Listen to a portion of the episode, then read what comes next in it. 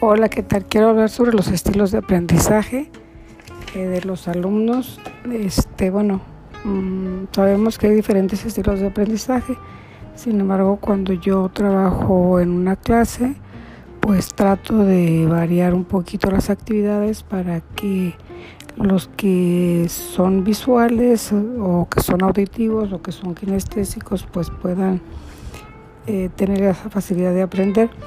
Eh, bueno, pues la parte de los estilos de aprendizaje que, que tienen que ver con lo cognitivo, lo afectivo lo fisiológico, pues creo que todos se desarrollan en el mismo en el mismo en los mismos canales de aprendizaje.